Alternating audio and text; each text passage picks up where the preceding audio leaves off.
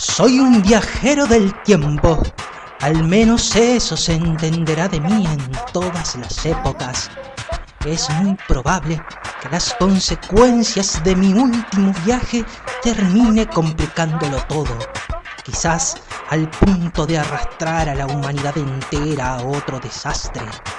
Los dioses no han ahorrado piedad para que los que infringen las leyes del tiempo el viejo concepto de la caja de Pandora de la antigua humanidad podría aproximarnos al descontrol al que puedo someter con mis actos al universo. Creo que soy el único que está haciendo esto. No estoy seguro. No estoy seguro de ser el primero.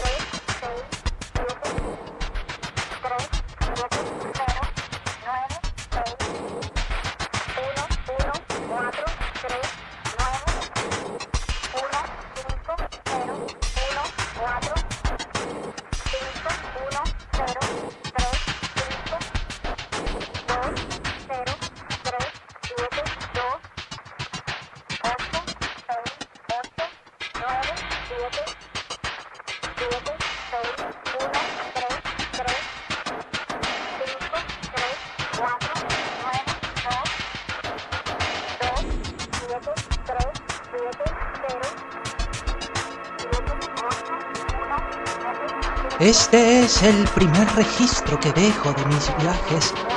Las sociedades del futuro podrán examinar como una obra de arte a mi empresa seguramente. Tengo resuelto no dar las fórmulas para sintetizar la droga que me permite hacer lo que hago. Los futuros viajeros tendrán que desarrollar sus propios métodos para plegar el tiempo yo al menos no voy a revelar totalmente mi descubrimiento. No lo hago por ningún criterio ético. La ética es una rama de la estadística. No se puede ir allí. El asunto es más complejo.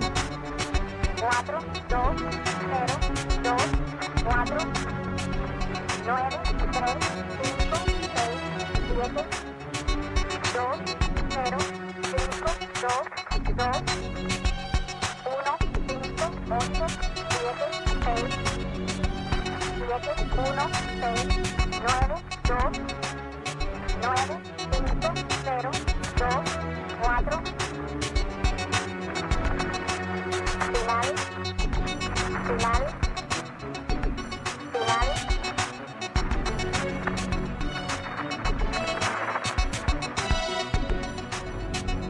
Soy filósofo y guerrero por tradición familiar, científico y oscuro por adaptación. Soy despiadado y veloz por naturaleza. Me llevó muchos años entender cómo funciona y burlar al tiempo. He bebido del lago prohibido, he estragado las fronteras de lo permitido. Vivo Europa, en lo que para la antigua humanidad fue una de las lunas de Saturno.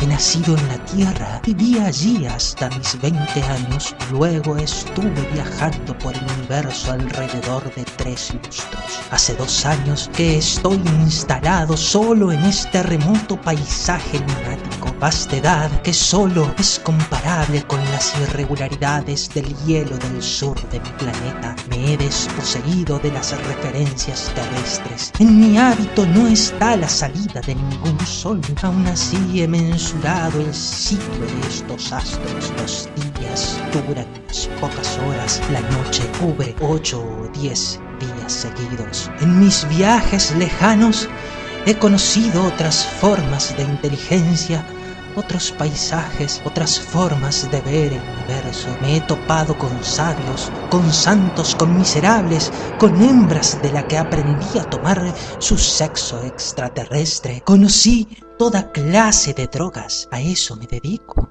Mi familia conduce la corporación humana más grande de tráfico de drogas en esta región del universo. Yo continúo el oficio junto con mi hermana, que sigue en la Tierra y hace más de cinco años se dedica ella sola al asunto. Con rigor, nadie sabe nada de mí desde ese tiempo en el que hice un descubrimiento que cambiaría todo el curso del universo, como ya he dicho. Estaba sintetizando alucinógenos hipertrofiadores de la percepción del tiempo, un descubrimiento de un tío abuelo, miembro de la corporación, que estaba buscando una nueva droga para ancianos archimillonarios que querían dilatar la sensación del tiempo que les quedaba y por error lo mezclé con un bálsamo que había tomado la noche anterior y me había hecho alucinar con mi infancia durante horas. Al instante de hacer la mezcla, me di cuenta de mi torpeza y me quedé intrigado por el efecto de esa cosa. Así que me encerré en la sala de ensayos y me la suministré en pequeñas sobredosis,